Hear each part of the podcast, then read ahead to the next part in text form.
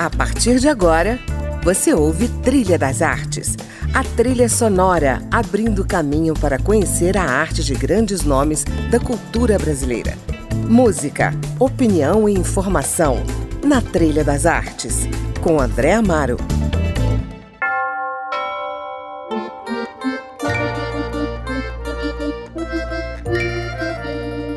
No programa de hoje, nós vamos ouvir Maria Alice Vergueiro e Luciano Quiroli, que protagonizam, ao lado de Pascoal da Conceição, a peça As Três Velhas, escrita pelo dramaturgo, cineasta, quadrinista e tarólogo chileno Alejandro Rodorovsky. Num bate-papo descontraído, eles falam da peça, do teatro e da vida. Acompanhe essa conversa ouvindo a trilha do espetáculo num trabalho de remixagem de Otávio Ortega.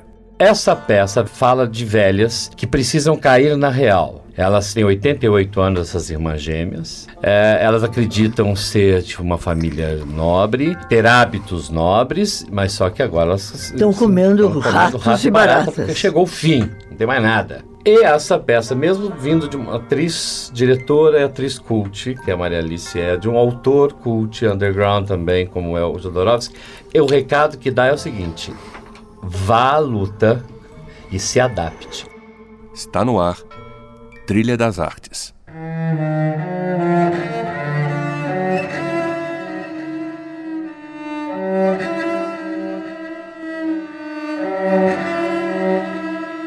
A inquietude é um estado latente da atriz e diretora Maria Alice Vergueiro.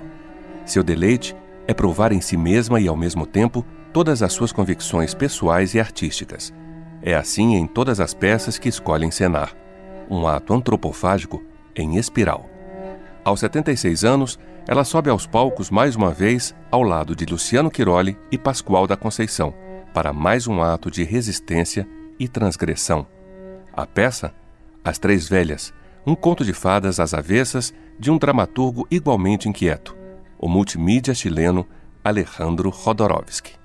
O Jodorowsky não tem nenhuma rubrica, ele deixa o texto meio fabulesco, porque ele não indica muito o que ele quer. E aí eu achei muito interessante, porque não só ele fala da velhice do ponto de vista psicológico, como ele também fala da velhice como sendo uma, uma fase que você já está superando. Três velhas irmãs vivem a decadência absoluta num casarão assombrado pela figura do pai e por relações familiares que aos poucos vão se revelando escandalosas, bizarras, num ambiente ao mesmo tempo terrificante e irreverente.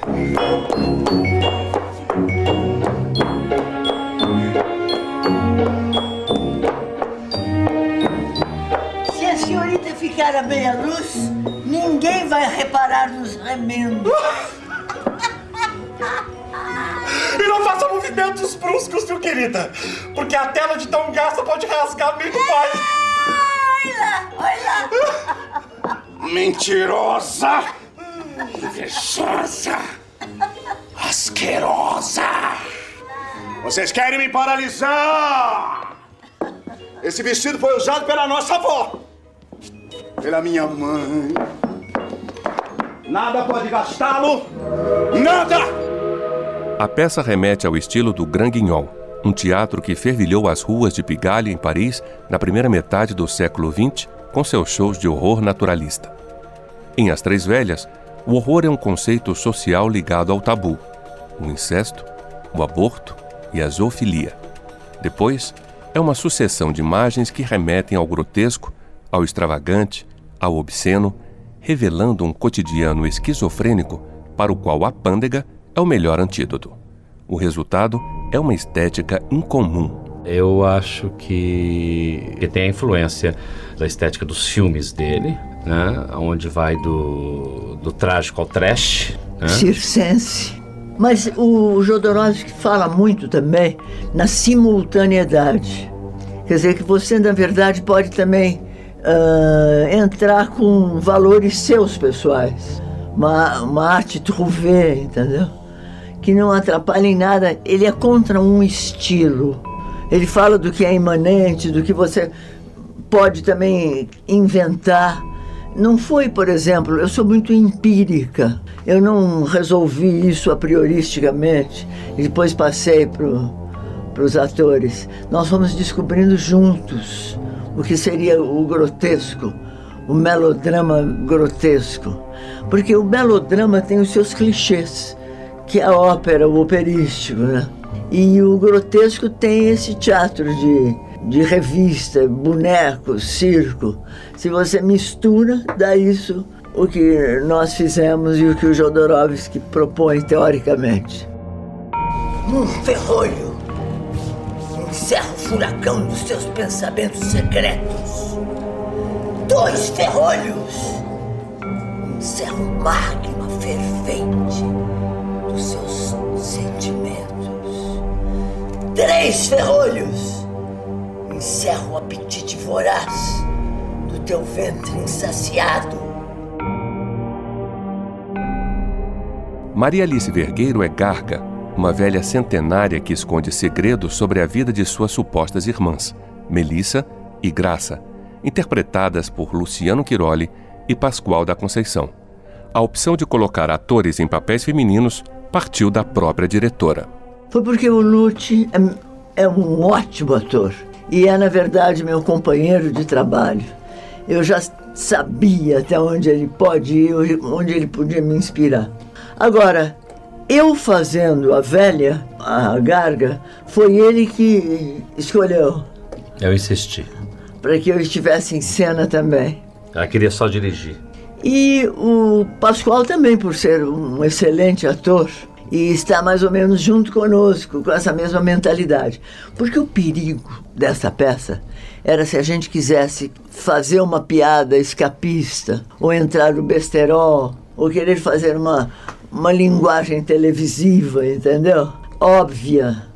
Fazer com que o, os atores agissem mais como uma drag queen. É, seria um erro. Eles tinham que, antes de mais nada, serem atores e entrarem naquela problemática mesmo que a peça traz, tá?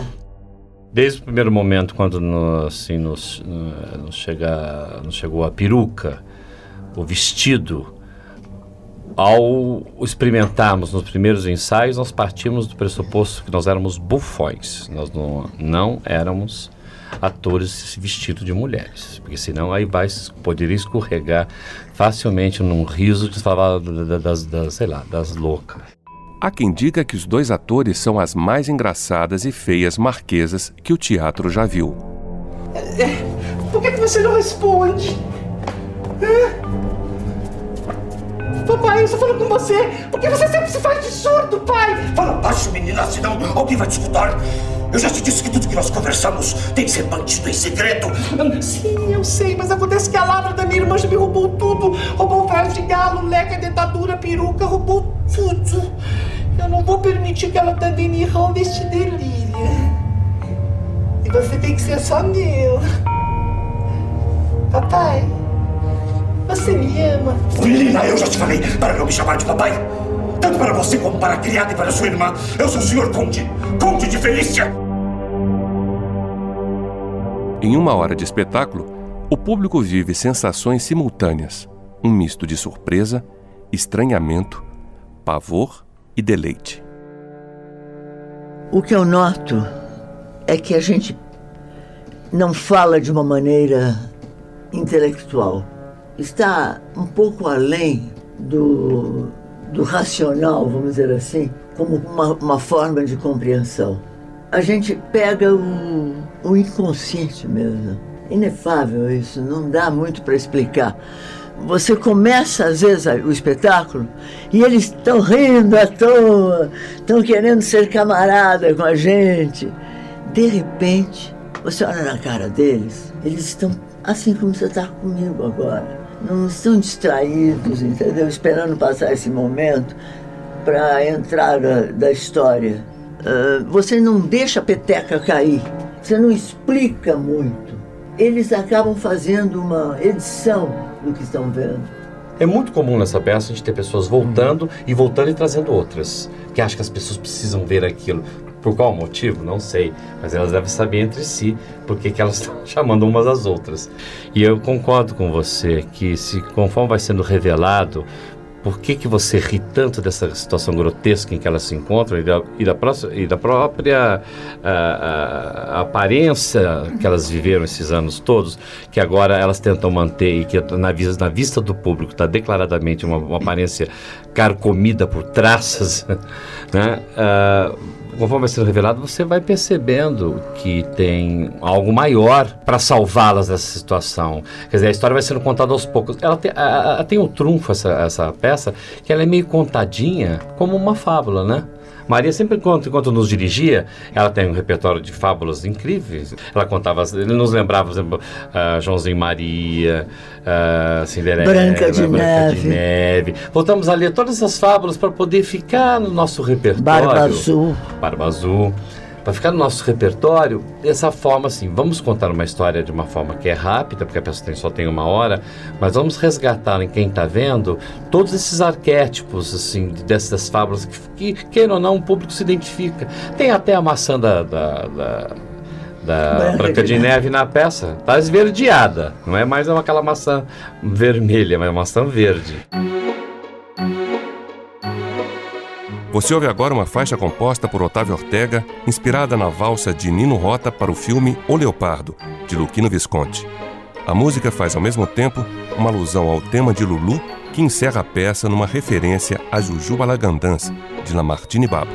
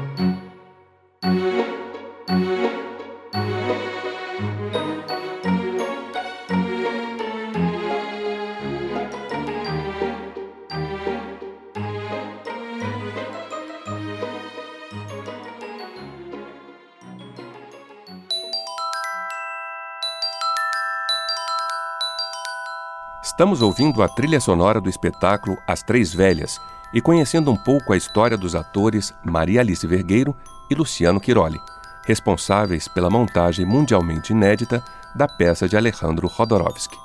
A peça As Três Velhas rendeu homenagens à atriz Maria Alice Vergueiro, o título de Paladina do Teatro Experimental e um prêmio Shell de melhor ator a Luciano Quiroli, parceiro profissional de Maria Alice e com quem fundou o grupo Pândega de Teatro há quatro anos. A peça do dramaturgo chileno corresponde ao espírito de inovação que sempre marcou a carreira de Maria Alice Vergueiro. A palavra underground acompanha a vida profissional da atriz que atuou em peças dirigidas por José Celso Martinez, Antunes Filho e Gerald Thomas. Também ensinou grandes autores nacionais e estrangeiros, tendo sempre a provocação como meta. O underground, para mim, não foi nunca uma opção anterior ao que eu estou fazendo. Por exemplo, fiquei sabendo ontem que no México, velhas têm um outro sentido também, são as choronas, as mulheres chatas, que ficam o tempo todo exigindo coisas, que passam a ser um empecilho para as outras pessoas. Eu não sabia disso. E eu comecei a ver que é verdade. As velhas são chatas de modo geral, né? São exigentes. Quando começa a ficar surda, então quer ouvir tudo. E, então, eu acho que o underground tem um pouco isso também, que você de repente é obrigada a também aceitar uma deficiência. O underground, você não tem dinheiro, você tem que fazer espetáculo num lugar de 30 pessoas, 50, como você disse. Então, o underground, em vez de ser um, um elogio, passa a ser um defeito. Eu acho que o underground continua na carreira da Maria no, no que diz respeito. Nós somos convidados para abrir um festival agora importante, festival maravilhoso de Londrina, que é o Filo. Uh, num teatro de 850 lugares. Nós não podemos fazer essa peça para 850 pessoas.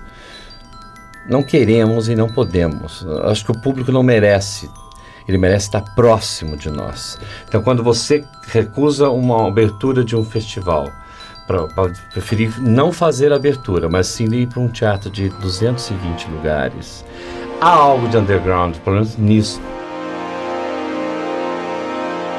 Para Maria Alice Vergueiro, a peça é também um motivo para a superação das limitações físicas que a idade lhe conferiu.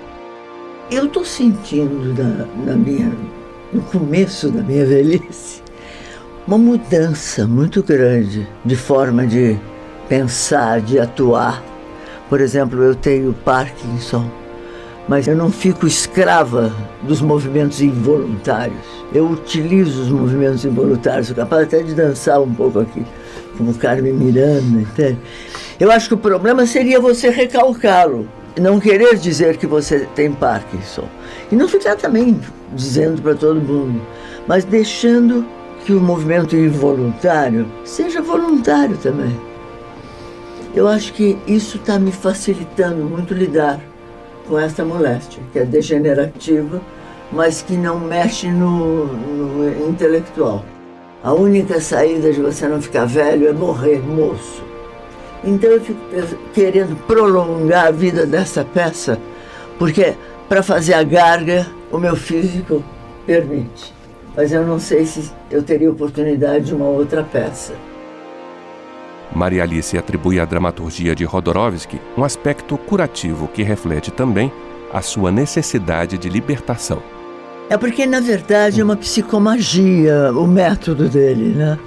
Ele mostra que o que você faz da tua vida é uma forma de cura também, entendeu? Você ficar insistindo muito num ponto que você percebe que já não dá mais, você acaba massacrado pelo próprio sistema. Então eu fiz um pouco também para ter uma cura em relação a isso. O teatro de Maria Alice e Luciano Quiroli é também um ato de existência para o qual não fazem concessões. É o princípio e o fim de todas as suas conquistas. Um para mim é minha vida. Porque foi a única coisa que eu fiz realmente na minha vida como profissional, foi ou professora de teatro ou atriz, ou diretora, ou incentivadora. É muito importante o teatro na minha vida. Eu acho que é muito mais interessante fazer teatro do que viver. eu tenho muito, eu gosto muito mais das horas agradáveis que eu passo no palco que as horas que eu fico na cama tentando dormir. Eu tenho que tomar um Rivotril porque não dorme. Eu, tudo que eu leio jornal, acho um tédio ler o jornal porque os jornais são terríveis. Acho que se passa na televisão, pé tudo péssimo. Acho fila de banco insuportável. Então, o teatro é a minha vida. É, é onde eu acho que é se resume vida. O resto é um bater cartão horrível. Em sua paixão inegociável pelo teatro, Maria Alice Vergueiro não sucumbe às dificuldades. Conta o folclore que teve de vender as joias da família para realizar projetos teatrais. Hoje, são os mecanismos de apoio ao teatro oferecidos pelos poderes público e privado as joias que busca no mercado de produção cultural. A ideia atual de, de patrocínio, de dinheiro, de grana, não dá mais para você querer viver numa relação de trabalho amistosa, que não entre o, a competição. Não dá mais. Então você nem que você se terceirize para entrar no mercado, o afetivo seu fique resguardado, você não pode sair dessa. Se você sair dessa, você é massacrado.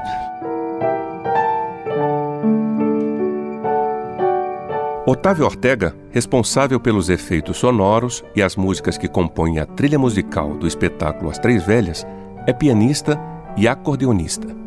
Trabalhou em espetáculos do Teatro Oficina, de José Celso Martinez, e desenvolveu trilhas sonoras para outras peças teatrais. Você está ouvindo Alvorada, composição especialmente criada para a peça inspirada na música clássica.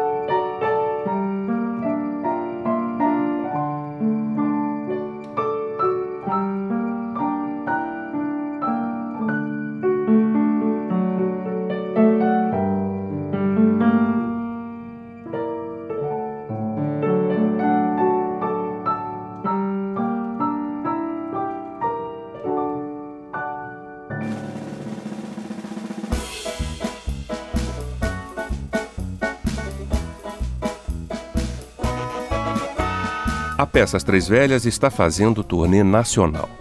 Para Maria Alice Vergueiro, esta empreitada coincide com um momento de mudança muito especial em sua vida. Eu acho que eu estou em mudança, isso é ótimo. Porque você fica pensando, meu Deus, com 76 anos está mudando, então como é que vai ser, né? Estou sentindo que eu estou percebendo em mim umas mudanças, não só físicas, como mentais também. E, e isso me ajuda acreditar na possibilidade da humanidade de se restituir. Mas, por outro lado, é, eu também tenho as minhas dúvidas. Eu estou num momento de muita mudança. Eu gosto de ver que o esforço do ser humano pode ser reconhecido. Se você não acreditasse na, no ser humano, na possibilidade de uma mudança, não teria mais nenhuma razão para viver, né? Luciano Quiroli segue a vida acreditando na diversidade, maior valor a ser cultuado pelo homem moderno, na sua opinião. É, a vida torna mais bela justamente quando eu vejo a, a beleza na diversidade, em todos os aspectos culturais, raciais, sexuais. Fora isso, eu acho que seria uma grande chatice querer enquadrar um mundo, ter uma lógica moral para um mundo. Eu acho insuportável alguém que tem algum tipo de discurso desse. Eu não convivo com ninguém desse tipo e nem quero conhecer ninguém desse tipo. No final da peça As Três Velhas, quando já cansadas de viverem de aparências, as marquesas de Rodorovsky, por um golpe de sorte, são selecionadas por um vídeo no YouTube e viram garotas propagandas de uma marca de refrigerantes, As Gasosas Lulu. A peripécia vivida pelas personagens é uma livre intervenção de Maria Alice à obra de Rodorovsky e reflete com ironia o episódio vivido há cinco anos quando ela se tornou uma celebridade na internet com a personagem Tapa na Pantera. Para celebrar esse momento, Otávio Ortega emprestou seus acordes a uma paródia criada pela própria diretora, a canção Jujuba Langandans, de Lamartine Babo, que você ouve agora.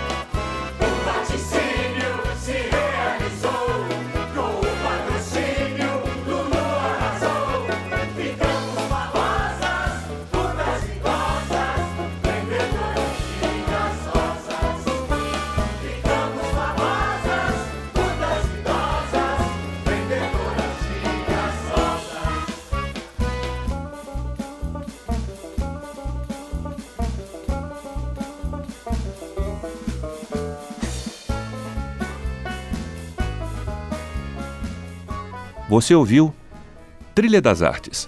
Produção Renata dos Reis. Reportagem e apresentação André Amaro. Na próxima semana, você tem mais um encontro com a cultura brasileira, aqui no Trilha das Artes. Até lá!